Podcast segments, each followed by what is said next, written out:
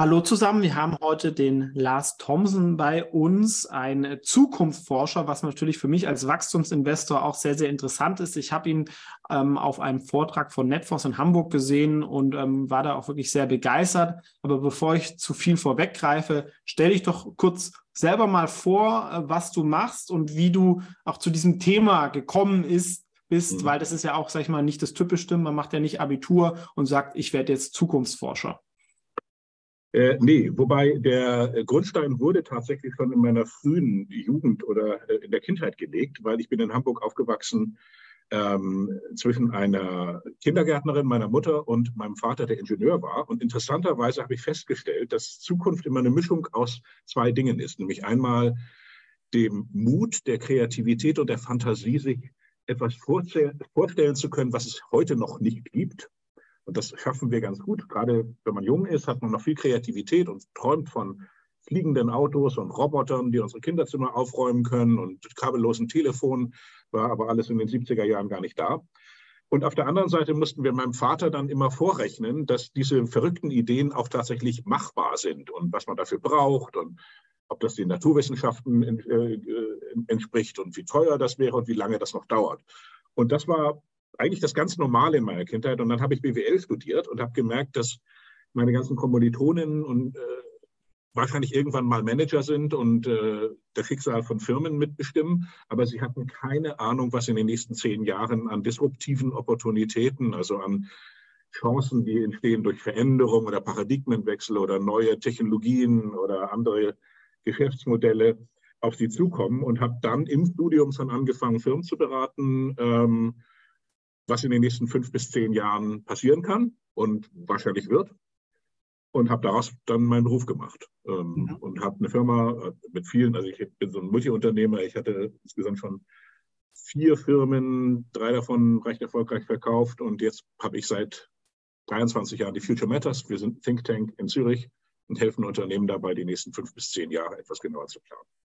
Also Sie sind Unternehmer und, äh, sag ich mal, beraten jetzt auch andere Firmen bei Zukunftsthemen. Ne? Man kann sie dann irgendwie als ähm, Speaker buchen oder es gibt irgendwie Beratungsprojekt. Ist, äh, ist das so richtig? Und die Firmen davor, waren die auch in der Beratung oder waren die auf der Pro Pro Produktseite? Ähm, oder? Nee, ich hatte während der Internetzeit äh, eine recht große Internetagentur in äh, München. Wir haben uns dann weiterentwickelt und haben solche Datenbank-Applikationen gemacht. Aber Future Matters ist ein äh, wir nennen das immer so ein, so ein, Think Tank für Corporate Foresight. Das heißt, wir sind elf Partner, die äh, recht industrienah arbeiten und sehr vertrauensvoll ähm, mit den Firmen eben arbeiten, dass sie nicht irgendwann aufwachen und sagen, meine Güte, warum haben wir den Trend nicht gesehen oder diesen Umbruch äh, vorausgesehen. Und äh, daneben äh, bin ich Investor einfach aus Spaß, weil äh, man trifft halt unglaublich viele Leute, wenn man äh, Zukunftsforscher ist. Und da gibt es immer wieder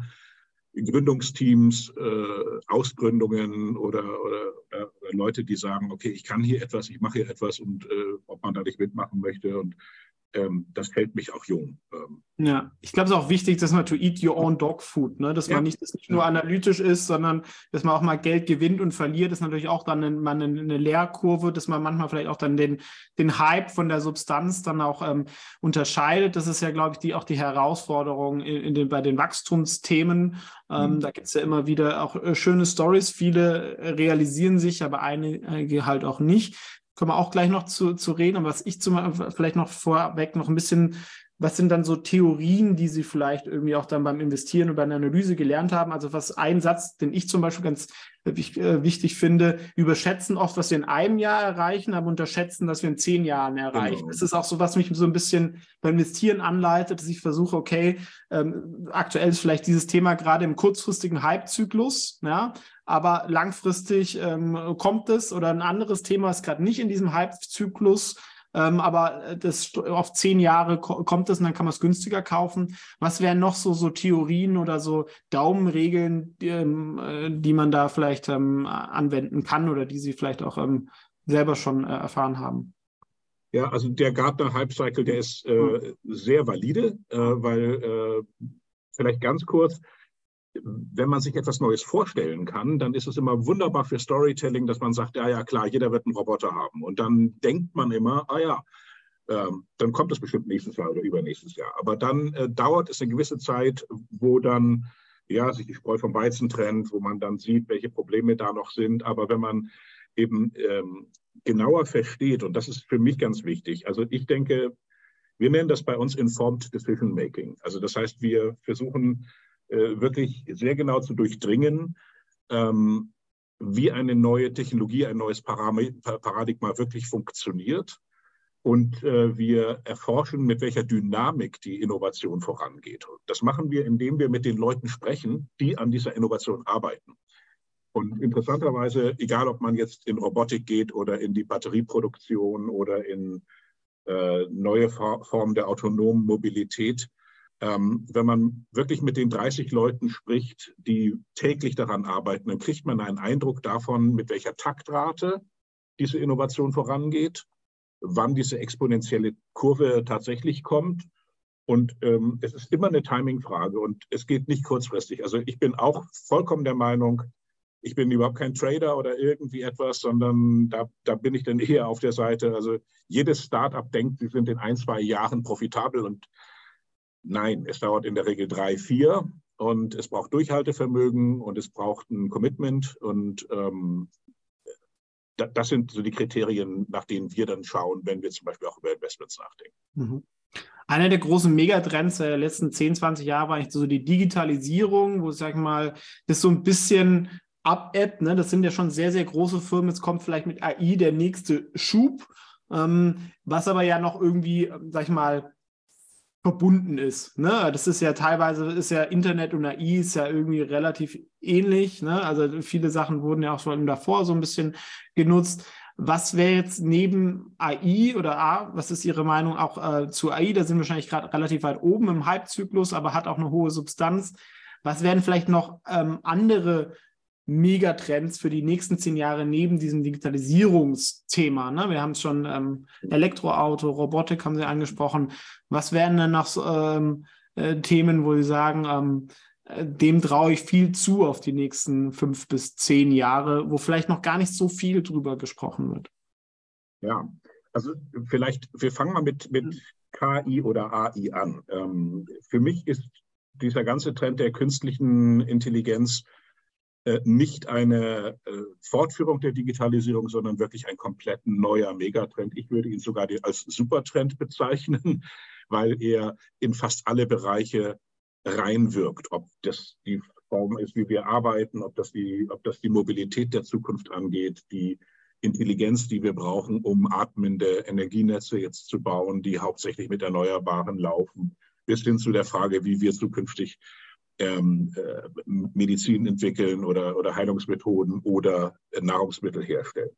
Und das wird der große Tipping Point oder dieser Umbruch, der mit der AI kam, war, ähm, wir, wir nennen das manchmal ganz gerne scherzhaft das Ende der Dummheit. Wir hatten vorher in der Digitalisierung ganz viele miteinander verbundene Geräte, aber die Intelligenz war eigentlich auf Seiten der Menschen, die dann mit diesen Netzwerken irgendetwas machten, ob das ein YouTube verbreiten war oder ob das ähm, Kommunizieren war oder etwas. Aber was jetzt passiert ist mit, äh, ja, und das ist ja eigentlich erst vor ein paar Wochen passiert, 20, 30 Wochen mit, mit diesen Large Language Models. Wir haben jetzt Systeme, die lernen können. Und die, die also Intelligenz ist dadurch ausgezeichnet, ganz einfach, wenn man ein Muster erkennt und sagt, okay, ähm, kenne ich noch nicht, aber ich lerne das und wenn ich das kann, dann kann ich das besser. Und das ist tatsächlich das, was die 2020er Jahre in alle Bereiche reingehen wird. Aber was die anderen Trends angeht, der erste klingt alt, ist aber eigentlich jetzt an diesem Tipping Point. Künstliche Intelligenz war das fehlende Element, um Roboter tatsächlich oder mhm. Robotik tatsächlich ähm, ähm, zum Durchbruch zu verhelfen. Genau, useful zu machen. Ich wollte gerade irgendwie ein englisches Wort raushauen.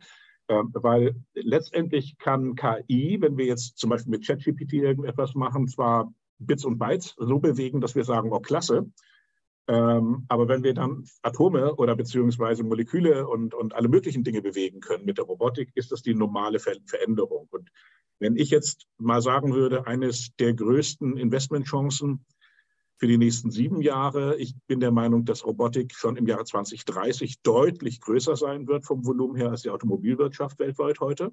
Wir rechnen mit mindestens dem zwei- bis dreifachen an Potenzial. Und das liegt einfach daran, weil ähm, ein Auto hat eine gewisse, ähm, einen gewissen Wert oder eine gewisse Usefulness.